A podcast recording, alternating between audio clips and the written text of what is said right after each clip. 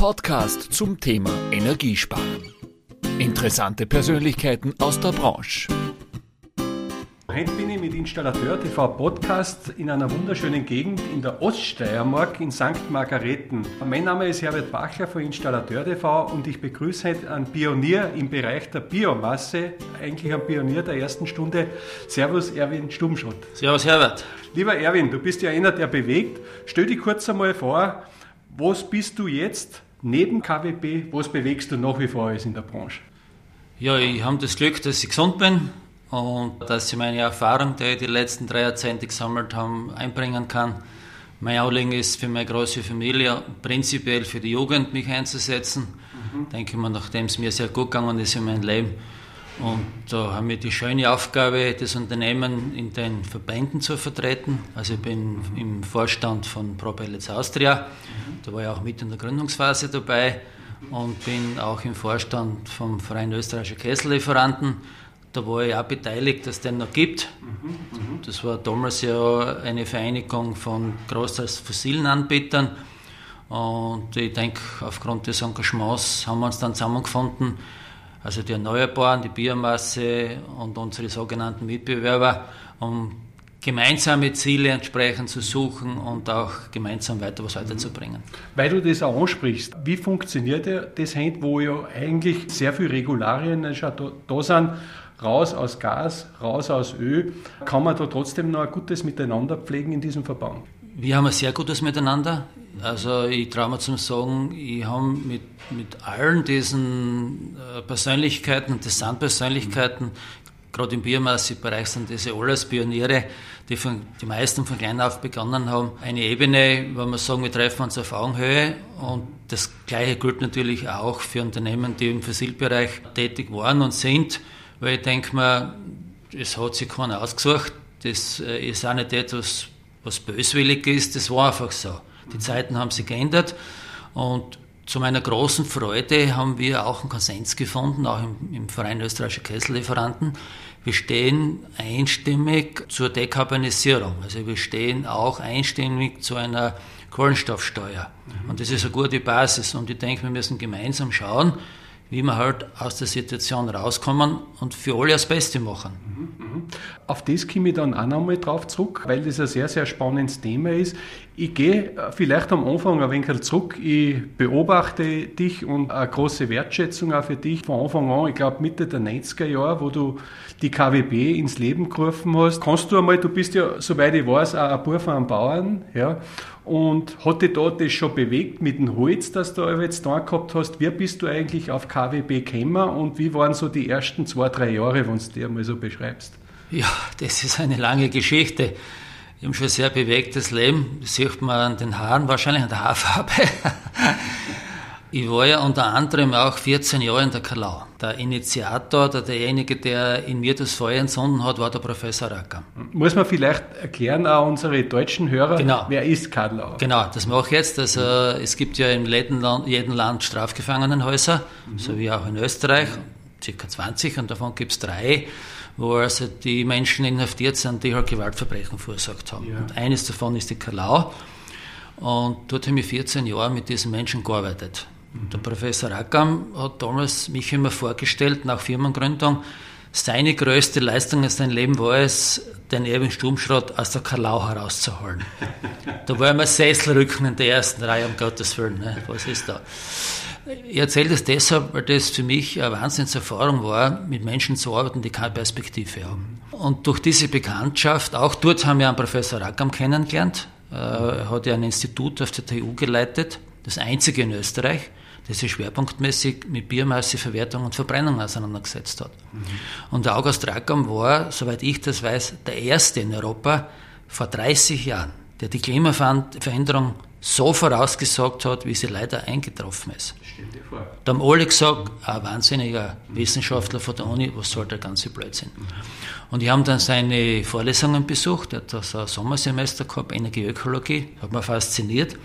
Und irgendwann haben wir dann den Entschluss gefasst, wir gründen mit anderen auch gemeinsam eine Firma. Das war so die Geburtsstunde der KWB.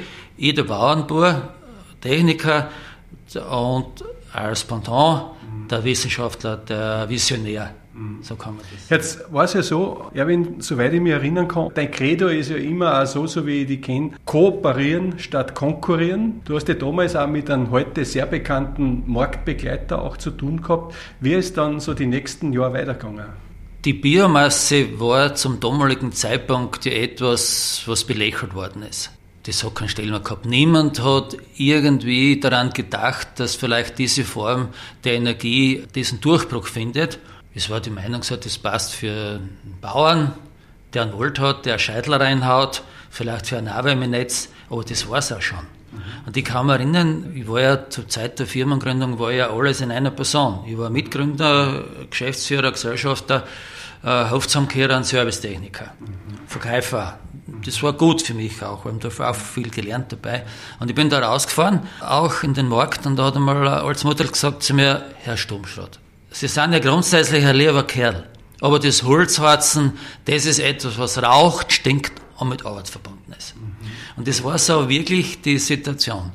Und wir haben ja alle kein Geld gehabt damals zur Zeit der Firmengründung. Haben wir gesagt, wir, wir haben ja gebrannt, was für das Thema gesagt das, Wir reißen die Welt zusammen und wir verändern die Welt. Der August hat uns da richtig angezündet, Gott sei Dank, muss ich sagen. Und dann haben wir gesagt, jetzt gehen wir zur Bank und jetzt holen wir uns ein paar Millionen Schilling damals. Ja, grüß Gott, kein Bad. Wir sind ganz Österreich abgedankelt, keine Chance. Alle haben gesagt, das hat keine Zukunft, das ist selber investiert, für so eine Idee gibt es kein Geld. Und es war dann so, dass wir kleinen Gesellschafter dreieinhalb Millionen Schillinge jeder persönlich als Kredit aufgenommen hat, das auf ein Sparbücher gelegt und dann bei der Bank, das war die Landeshyper in Graz, die uns finanziert hat, hinterlegt haben, als Besicherung. Dann haben wir einen Rahmen gekriegt für 5 Millionen Schillinge zum Arbeiten. Also wir im Haus, im Haus und Hof verpfändet, mein Verständnis meiner Frau, wäre das nicht so aufgegangen, ja, der wäre heute irgendwo wahrscheinlich unter der Brücke. Aber das klingt ja so ein bisschen an, wie nach dem Lied von Udo Jürgens. Wer nicht riskiert oder wer nicht sie eine hat, der hat das Leben nicht verdient. Das heißt, ihr habt eigentlich alles auf eine Karten gesetzt, kann man sagen, weil ihr an die Idee geglaubt habt. Also unser großer Vorteil war, dass wir nicht daran gedacht haben, uns großes Geld zu verdienen, mhm. sondern wir waren von der Idee einfach begeistert. Mhm. Und das Team, das kleine Team, wir waren fünf operativ Tätige, das war zusammengeschweißt. Also wir haben sieben Tage die Woche gearbeitet, da hat es kein Wenn und Aber gegeben, jetzt so, jetzt haben wir die 38 Stunden, 70 Stunden war im Normalfall da und wir sind Samstag, Sonntag genauso ausgefahren. Weil wie man sich vorstellen kann, in unserer Begeisterung haben wir ja nicht nur fertig ausgereifte Produkte auf den Markt gebracht.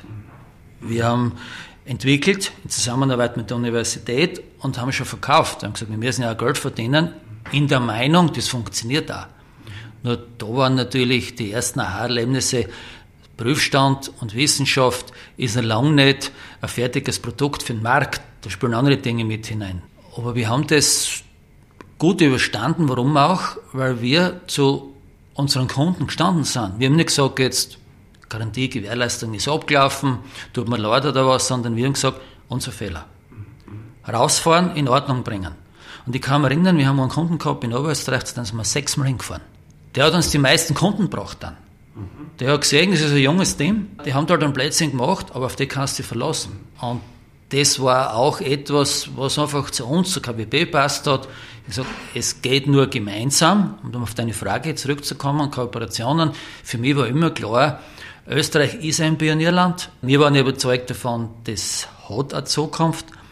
Und wenn wir zusammenarbeiten, die Kräfte bündeln und keinen Neid haben aufeinander, dann werden wir gemeinsam schneller erfolgreicher sein.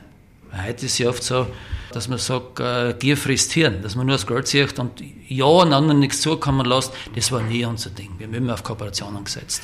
Kann ich von meiner Seite nur bestätigen, wenn man reingeht, man hat das Gefühl, man ist in einer Familie. Jetzt, äh, ich frage mich oft da, kann das auch ein Vorteil gewesen sein, dass du einem Bauern gekommen bist, dass der Tag nicht acht Stunden hat, sondern länger? War das auch eine Hilfe für den Erfolg, den du mit den, deinen Kollegen gehabt hast? Also ich bin so frei, das auch so zu bestätigen. Man muss da vorsichtig sein, man will ja niemand irgendwie ausgrenzen oder wie. Aber natürlich ist es so, Menschen, die am Bauernhof aufgewachsen sind, die, die dicken einfach anders. Das ist einfach so, also jetzt nicht wertend, aber es ist so. Und unser Vorteil war schon auch, dass wir relativ schnell, ursprünglich waren wir in Graz, übersiedelt sind hier nach St. Margrethen und Arabi, meinen Heimatort. Damals waren außer ein paar Kaufhäusl, Gasthäusl und Tischlereien keine Betriebe hier. Wir waren der erste Betrieb, haben da mitten in die Messaker gebaut. Da haben wir alle gesagt, der wahnsinnige Sturmstadt, schon wieder eine neue Idee, schon haben wir einen guten Acker. Aber wir haben da so tolle Menschen im Ort. Und mein Zugang war ja immer, die Arbeit zum Menschen bringen und nicht den Menschen zur Arbeit. Das war sicherlich 100% richtig, dieser Schritt von Graz hierher zu gehen, ja. weil wir genau die Menschen hier gefunden und getroffen haben, ja. die mit der gleichen Begeisterung dabei waren. Erwin, lass uns ein paar Jahre vorwärts gehen. Nachdem ihr das geschafft habt, ja, nachdem das aufwärts gegangen ist, hat es auch dann so zwischen 2006 und 2008, glaube ich, war es einmal eine echte Krise gegeben, wo die Energiepreise explodiert sind und wo halt unglücklicherweise, wir erinnern uns alle gemeinsam, die Pellets mitgezogen haben, wo man eigentlich denkt hat, man hängt nicht so am Öl. Wie hast du das erlebt, beziehungsweise hat sich da ja auch einiges getan mit der Beteiligung? Kannst du uns darüber ein wenig was erzählen? Du hast das jetzt sehr schön aufgelegt, weil das, so wie du das sagst, so war und ist zum Teil auch noch heute die Meinung für die Menschen. Mhm. Die Pelletspreise hängen am Öl. Mhm. Und das wird ja auch bewusst so in den Medien gestreut. Es sind ja nicht alle uns wohlgesonnen, sondern es gibt ja im Energiebereich natürlich einen, schon einen harten Wettkampf und Verdrängungswettbewerb, speziell jetzt auch im Zuge dieser CO2-Reduktion, speziell mit den fossilen Energieträgern. Das stimmt so einfach nicht, wie die Menschen das wahrnehmen. Äh, was war damals die Situation? Wir für KWB kann ich sagen, wir haben zu dem Zeitpunkt damals 6000 Anlagen gebaut, bevor die Krise war im Vorjahr. Und sind aufgrund dieser Aussage und dieser Meinung, die über die Medien x-fach verteilt geworden ist, auf 1600 oder 700 innerhalb eines Jahres zurückgefallen. Warum glaubst du, ist es so weit gekommen, dass die Medien da so an dem gearbeitet haben, dass es so weit kommt? Ich denke, das war zum Teil natürlich die Situation super aufgelegt für diejenigen, die uns und den Erfolg nicht gegönnt haben. Mhm. Und zum Zweiten aufgrund der Oberflächlichkeit, wie wir es heute leider erleben. Weil ein Faktum war, und die Aussagen in den Medien waren, Pelletspreise steigen um 70 Prozent. Das war auch so. Und gleichzeitig auch die Aussage, das hängt alles am Öl. Pelletpreis hat mit Öl nichts zu tun. Man kann zurückschauen, wir haben 97 die ersten Pellets produziert mit der Firma Leitingen in Wernersdorf damals, das war also ein Pionier. Von 97 weg bis heute ist der Pelletspreis inflationsbereinigt gleich, im Vergleich zu 2003 sogar etwas günstiger. Warum trotzdem diese Wahrnehmung 70% Preissteigerung? Ja, weil in dem Jahr die Pelletspreise auf ein historisches Tief abgefallen sind. Jetzt war es natürlich so, die Medien schauen, aha, was hat es vorher gekostet, was kostet es nachher? Und da waren die 70 Preissteigerung. Aber der Endpreis war eigentlich der Preis, der vorher schon immer war. Nur das hat niemand dazu gesagt. Und das Märchen, dass das am Öl hängt, das hat natürlich auch super dazu gepasst. Und damit sind die Leute bestätigt worden und gesagt, auf deinen Energieträger brauchen wir nicht setzen. Das gehört ja genauso den Saudis oder wenn auch immer. Und was noch dazu gekommen ist, zeitgleich hat Shell gedacht, sie steigen in den Pellethandel ein. Die haben so den Markt gesehen, die Kaminöfen im Haus. Super Infrastruktur, super Logistik. Auf jeder Tankstelle können sie ein paar Paletten an Pellets hinschmeißen, fährst tanken, nimmst da Sackel Pellets mit. Und haben in Vorarlberg Pellets absacken lassen mit dem Shell-Emblem drauf. Den haben wir erst nicht braucht. Das ist zufällig zusammengefallen. Ne? Jetzt haben wir die Dreifachbestätigung gehabt. Das hat uns fast umgebracht. Unser Glück war dann, dass im Jahr drauf der Ölpreis explodiert ist. Mhm. Und dann haben wir langsam doch auflösen können. Und, mhm. wichtig für die Zukunft, wir haben gelernt aus dieser Situation. Ich glaube, man braucht da immer ein Quäntchen Glück dazu, weil wir haben uns im Vorfeld auch schon unterhalten. Man hat ja in dieser Welt nicht nur Neider, sondern auch Gönner. Und ich glaube, ich kann das auch ansprechen. Es war dann die glückliche Begebung auch mit dem Herrn Porsche, der dann eingestiegen ist. Und vielleicht, wenn du dazu auch sagst, wie momentan die Firma aufgestellt ist und wie sich das auf, auf die Firma dann anschließend ausgewirkt hat. Das wäre eine längere Geschichte, wie es dazu gekommen ist. Ich bin einmal angesprochen geworden, Firma, und haben uns kennen und schätzen mhm. gelernt. Und der Herr Porsche war von KWB begeistert. Mhm. Von Grund auf. Weil er selber eingebaut hat und die Später, Technik, später dann, ja. Aber einfach die Philosophie. Also der Herr Porsche äh, hat einfach genau diese Tiefe, diesen Sinn im Unternehmen gesehen. So, zu dem er auch steht. Er ist ja für mich ein wunderbarer Mensch und im Gespräch war halt so die Aussage, das würde mich mal interessieren. Und ich bin dann auf das zurückgekommen und ich kann nur sagen, für uns ein Glücksfall, es im Leben oft ist. Es, es war kein Zufall, es ist uns vielleicht zugefallen, wenn man so schön sagt, weil wir da einen Menschen haben, der zu 100% die KWP-Philosophie mitträgt. Also unsere DNA, die uns ausmacht, verstärkt. Und das auch noch abzuschließen, der KWP geht es sehr, sehr gut. Auch weil wir natürlich ein tolles Team haben. Also unsere Menschen im Unternehmen, die leisten Gewaltiges. Und wir haben auch die richtigen Partner am Markt draußen. Da passt die DNA. Bei allem, was ist, es gibt natürlich immer, wo sehr viel erneuerbar ist, auch Kritiker. Ja, also mir fällt da ein zum Beispiel gewisser Peter Wohlleben, der Förster ist und die Waldakademie betreut, der sagt, ja, in einen Waldbestand solltest du nicht eingreifen, ja, das ist nicht gut. Wie argumentierst du über so Argumente, die am Markt draußen sind? Das ist gerade ein Kernthema, das, das ich beackere. Dazu Vorträge gehört, ja, also unseren, unseren Partnern da ein bisschen Rückenwind verleihe. Das ist nach Kempten eingeladen worden, auch zu dem Thema zu sprechen. Und das wäre eine lange Geschichte, ich versuche es kurz zu machen. Also grundsätzlich, ich kenne den Peter Wohlleben, wir haben ihn schon öfter gehört, die haben seine Sendungen auch nachverfolgt, die haben Bücher für ihn gekauft und gelesen. Ist das sicher ein sehr intelligenter Mensch und, und ich schätze ihn grundsätzlich sehr. Also in vielen, was er sagt, stimme ich ihm zu. Wo ich ihm nicht zustimme, ist die Aussage, wir müssen unseren Wald schützen, wir dürfen ihn nicht nützen. Da laufen wir momentan gewaltige Initiativen in Europa und weltweit. Also allein ein amerikanischer Militär hat im letzten Jahr 500 Millionen Dollar gespendet, um genau über NGOs äh, das zu verfolgen. Wissenschaftler haben an die Van der Leyen geschrieben, der Wald gehört auch zur Nutzung gestellt und und und. Wo wir uns einig sind, ist, der Wald ist neben dem Boden Lebensgrundlage Nummer eins. Ich sage alles andere, was auch wichtig ist, vom Breitbandausbau über die Reindustrialisierung und so weiter, das ist alles nachgeschaltet. Brauchen wir aber Leben tun wir vom Boden und vom Wald. Der Wald hat unschätzbare, unfinanzierbare Leistungen für uns Menschen, gerade im Bereich des Klimawandels. Jetzt wissen wir aber, in, in Europa, wo wir sehr viel Nadelwald haben, Fichte haben, äh, stirbt unser Wald.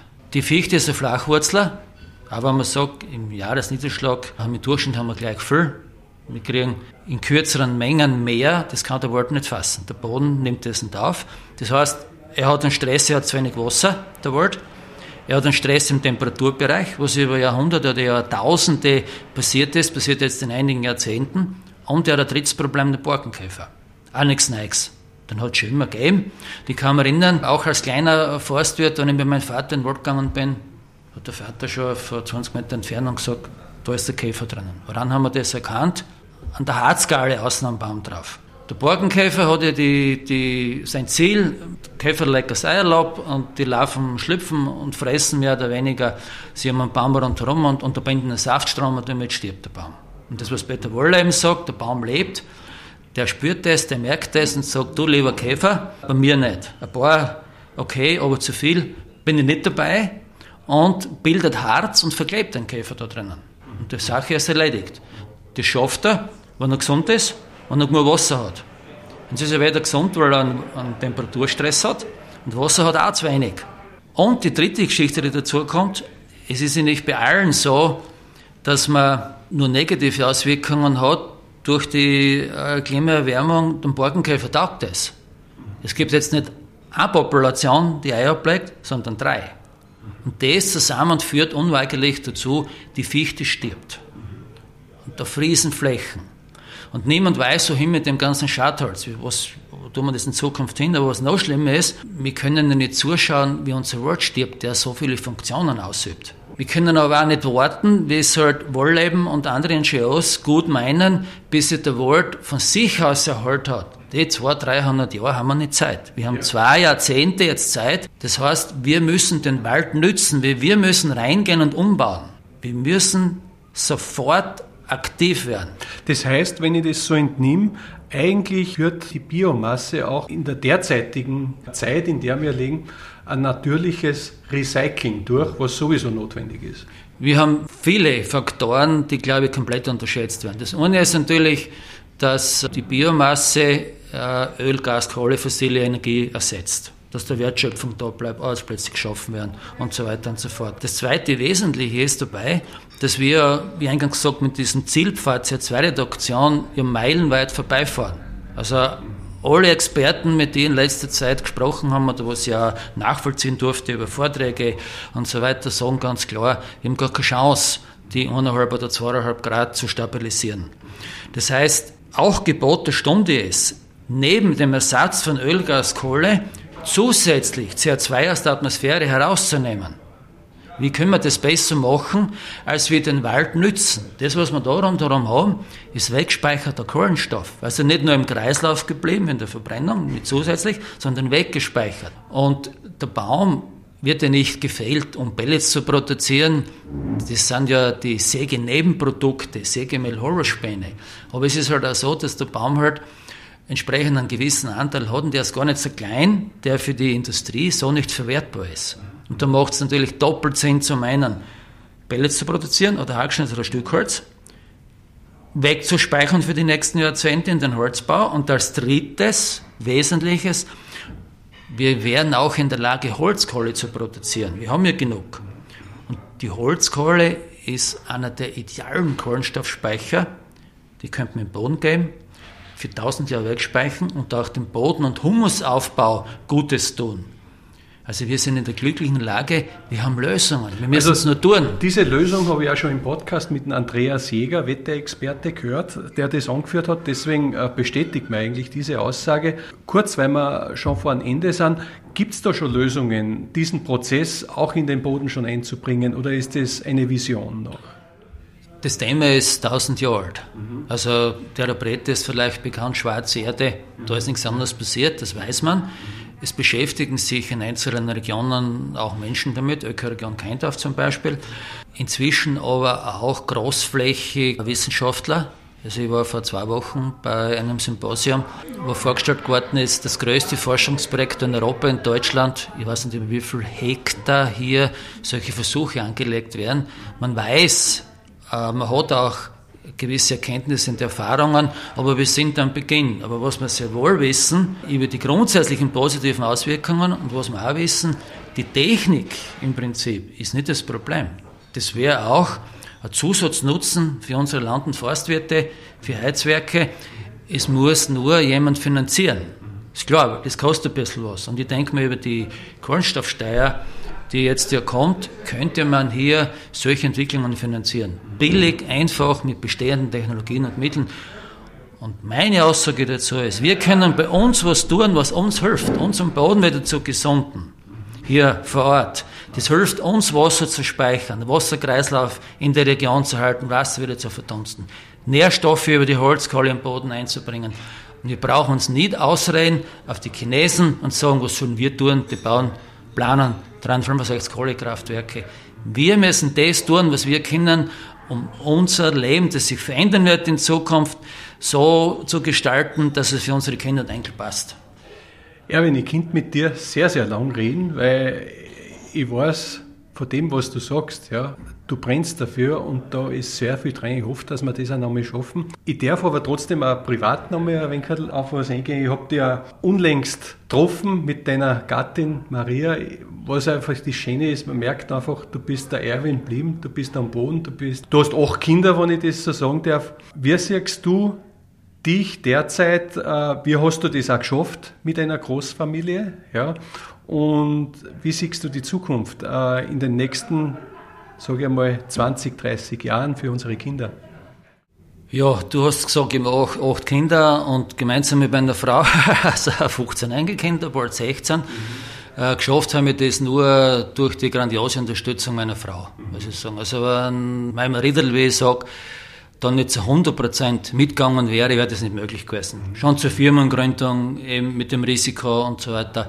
Die Familie ist für mich ein Riesenrückhalt. Mhm. Äh, ich habe eine tolle Familie, also tolle Kinder, die sich genauso alle einsetzen. Also die haben äh, das irgendwie spüren das auch. Und das Positive dabei ist, denke ich mir, dass wir zwar sehen, was entsprechend als eine Herausforderung kommt, aber dass wir auch Lösungen haben. Dass sich das Leben verändern wird. Also wir sind nicht die, die sagen, es muss alles gleich bleiben, dann fahren wir an die Wand. wir werden uns verändern müssen, eine andere Qualität entsprechend haben in Zukunft, um einfach den jungen Menschen eine Perspektive, eine Zukunft zu geben. Ich kann nicht rausgehen, Herbert, und sagen, du, liebe Enkel, ich habe super gelebt, meine 66 Jahre, aber für euch gibt es keine Zukunft mehr. Das geht einfach nicht. Und wir haben Möglichkeiten. Wir dürfen nicht Kopf in Sand und weg und die anderen sollen tun, sondern wenn jeder die Verantwortung, die er übernehmen kann, übernimmt, dann werden wir die Kurven kratzen. Erwin, ich möchte am Schluss noch drei Fragen an dich stellen, die du mir bitte vervollständigst, so aus dem Herzen raus. Bist du bereit? Versuch's. Die Entwicklung in der Branche sehe ich in der Zukunft im Bereich der Biomasse? Sehr positiv. Das will ich in meinem Leben noch verändern? Ich möchte mehr Zeit bekommen für meine privaten Interessen. Ich möchte wieder beginnen, Ziehharmonik zu spielen und ich möchte auch mein grausliches Englisch verbessern. Also du hast der Ziehharmonika gespielt, ja? Ja, habe ich. Das ja. heißt, das nächste Mal, wenn ich komme, spielen wir ein Gestanzel. Nein, so lange möchte ich nicht, dass du wegbleibst. so, und die letzte Frage. An meine Kinder gebe ich folgende Wertigkeiten weiter. Authentisch bleiben, nicht mitlaufen, äh, also wirklich kritisch, positiv kritisch sein und äh, Selbstverantwortung übernehmen. Lieber Erwin, ich danke dir schön für diese wirklich herzliche Einladung bei dir. Ich wünsche dir auch für deine ganze Familie und natürlich für deine Firma Gesundheit, Gottes Segen und dass du weiter deine Visionen in die Augen hältst. Du bist einfach dieses Licht, was wir einfach auch brauchen. Wir haben eine große Verantwortung und hoffe, dass wir uns bald wieder sehen. Danke. Lieber Herbert, danke. Ein Satz zum Schluss. Du sagst das Licht. Ich denke mir, es braucht viele. Und ich bin eines davon. Und ich sehe halt heute leider so im Umfeld Wirtschaft oder Politik, äh, manche Menschen glauben, die Sonne darf nur auf sie strahlen. Die Sonne hat für alle Strahlen und für alle Wärme. Wenn es nur einen ausstrahlt, dann wirst du darunter verbrennen. Ein wunderschönes Schlusswort zum Nachdenken. Danke dir. Danke auch. Das war ein Installateur TV Podcast von Herbert Bachler. Alles Gute, bleiben Sie gesund und bis zum nächsten Mal.